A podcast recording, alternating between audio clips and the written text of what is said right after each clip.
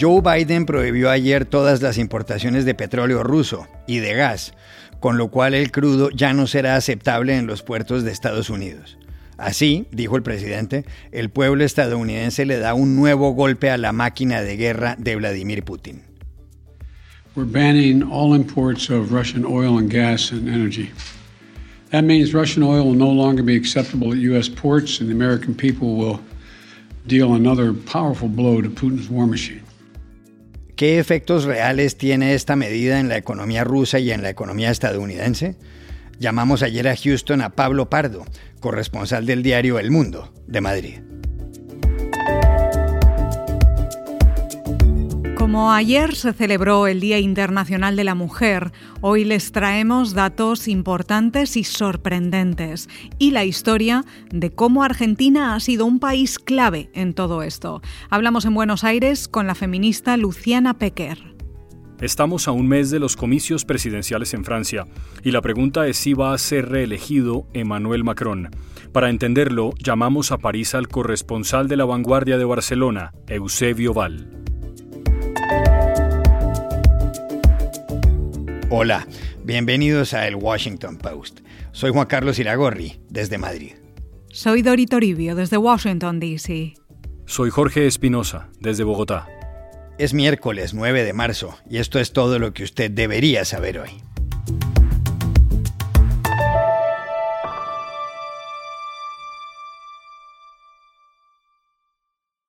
Mientras las tropas rusas continuaban ayer su invasión a Ucrania, dejando tras de sí decenas de muertos y causando daños colosales, en Washington el presidente de Estados Unidos Joe Biden anunciaba nuevas sanciones contra Moscú.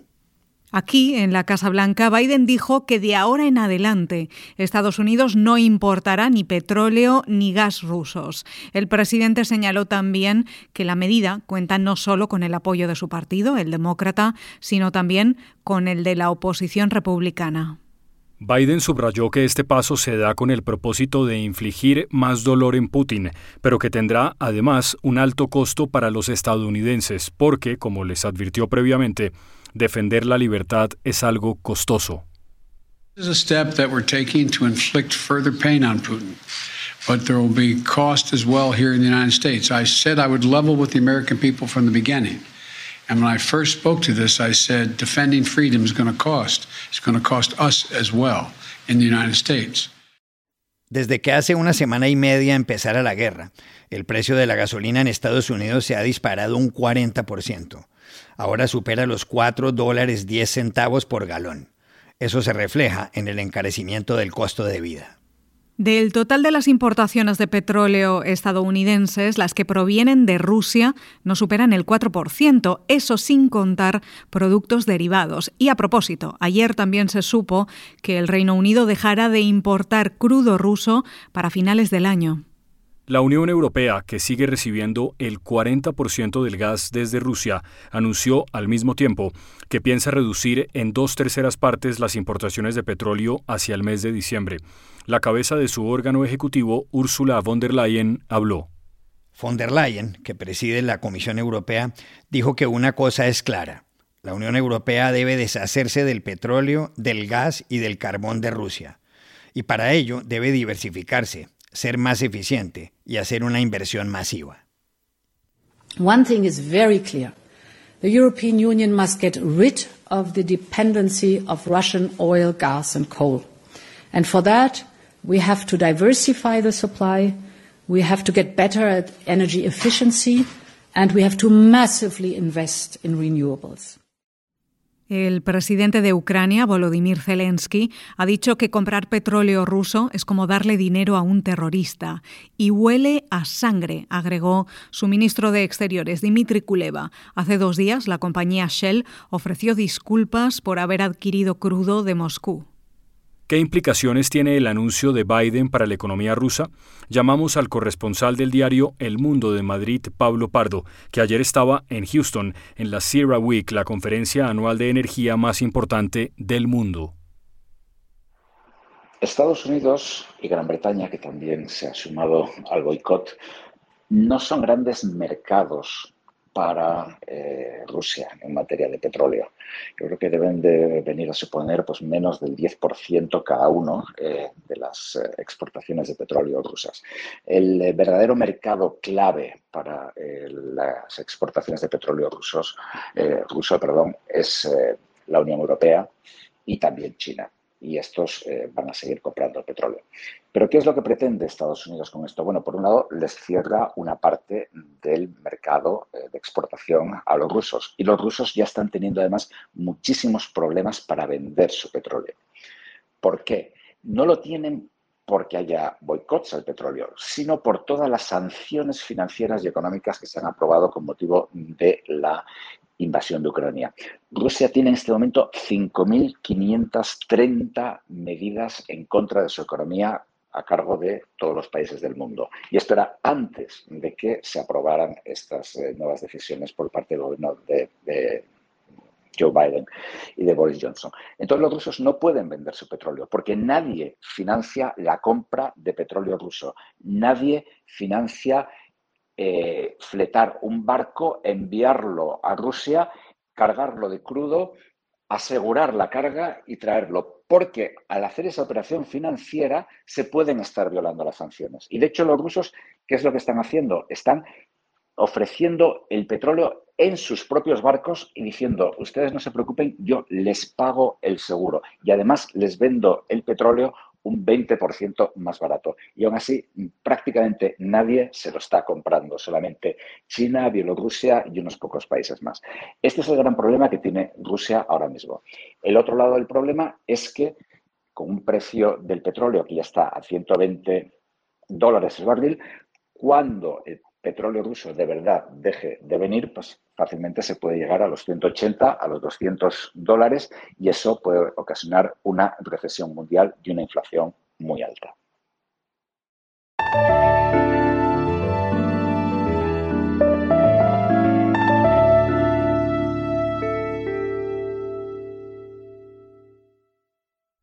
Ayer se celebró una vez más el Día Internacional de la Mujer. La historia de esta conmemoración es interesante. Empezó en 1909 en Nueva York, cuando 15.000 mujeres salieron a las calles a reclamar mejores condiciones de trabajo.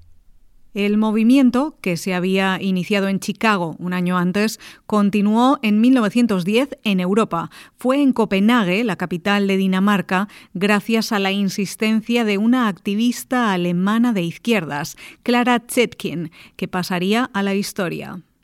La desigualdad de las mujeres con respecto a los hombres ha sido patente, por ejemplo, en el derecho al voto. El primer país que permitió el sufragio femenino fue Nueva Zelanda, en 1893 y el último, atérrense, Arabia Saudí, en 2015, hace solo siete años. Estadísticas de la Organización Mundial de la Salud y del Banco Mundial, entre otros, arrojan datos alarmantes. Una de cada tres mujeres en el mundo ha sufrido episodios de violencia y el 71% de las víctimas del tráfico de personas son mujeres. Además de eso, 2.700 millones de mujeres no tienen las mismas oportunidades laborales que los hombres. Las mujeres ganan en promedio un salario equivalente al 78% del que reciben los hombres y del total de propietarios de tierras en el mundo, menos del 15% son mujeres. En varios países latinoamericanos hubo marchas ayer, 8 de marzo. En México, donde hay numerosos feminicidios al año, se oyeron consignas en las manifestaciones callejeras.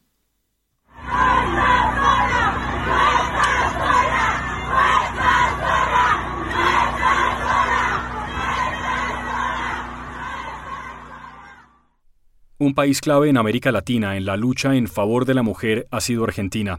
¿Por qué? Para entenderlo llamamos ayer a Buenos Aires a la periodista y feminista Luciana Pecker. La Argentina es un país central en el auge de la lucha de las mujeres, en lo que yo llamo la revolución de las mujeres y la revolución de las hijas, o sea, de las hijas personales y colectivas y de las mujeres más jóvenes. La Argentina inicia en el 2015 el primer Ni Una Menos en contra de los femicidios y la violencia machista y después genera en el 2016, el 19 de octubre, el primer paro de mujeres que lleva las huelgas feministas del 8 de marzo, primero en la Argentina y después en Europa. Después viene el Michú en el 2017 y después la marea verde en Argentina para pedir por la legalización del aborto con los pañuelos verdes que hoy son llevados en México y en Colombia. Los vimos en la reciente despenalización del aborto por parte del Tribunal Constitucional en Colombia. Eso ha generado que la Argentina sea el epicentro de un movimiento latinoamericano por la liberación de la palabra, la autonomía de las mujeres, los derechos sexuales y reproductivos y el final de la violencia hacia los cuerpos femeninos.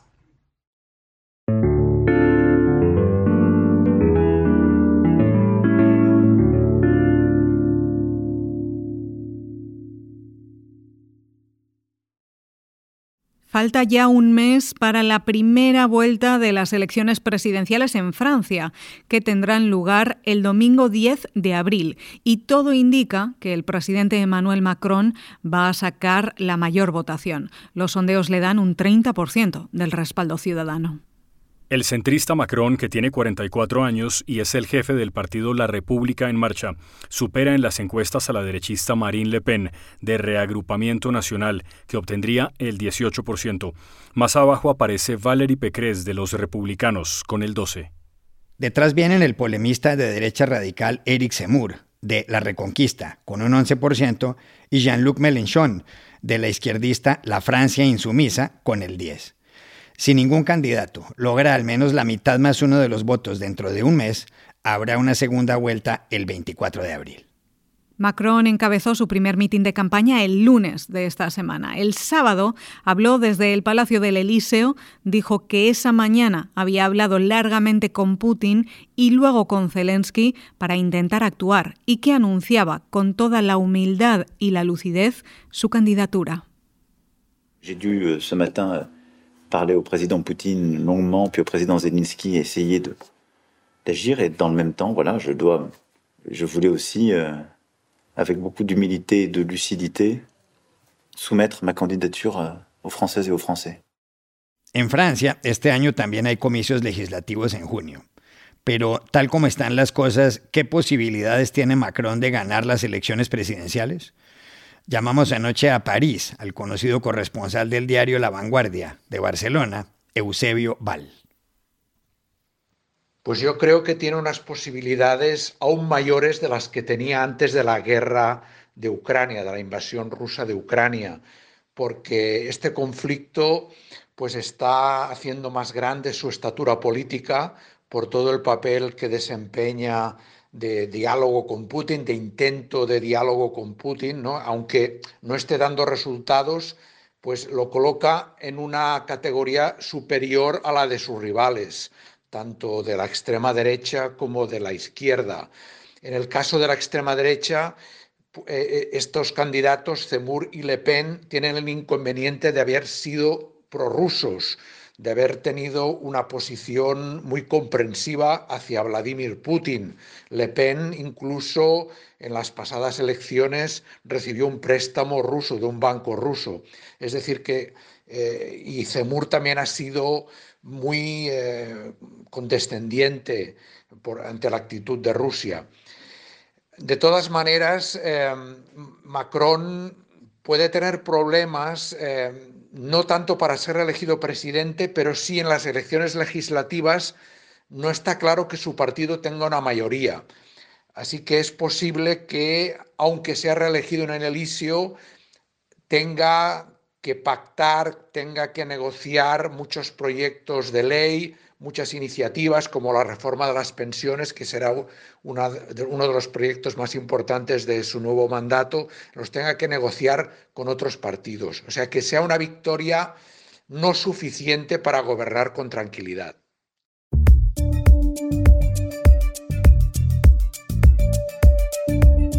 Y estas son otras cosas que usted también debería saber hoy. Venezuela puso anoche en libertad a por lo menos dos estadounidenses. Uno es Gustavo Cárdenas, ex vicepresidente de la petrolera Citgo y detenido en 2017, y otro, el turista Jorge Alberto Fernández, de origen cubano. Las dos liberaciones se producen cuatro días después de que una delegación de Estados Unidos se reuniera el sábado en el Palacio de Miraflores en Caracas con el presidente Nicolás Maduro.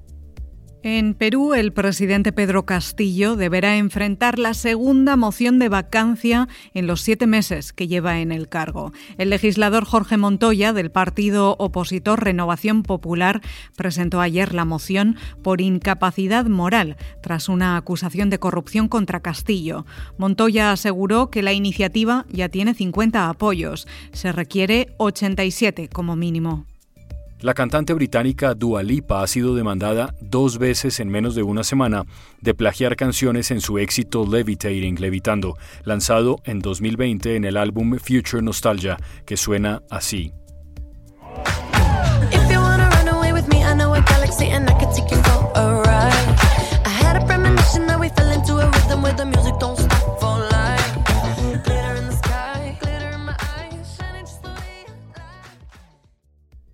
Primero la demandó la banda de reggae californiano Article Sound System, según la cual Dua Lipa le copió a partes de la canción Live Your Life de 2017.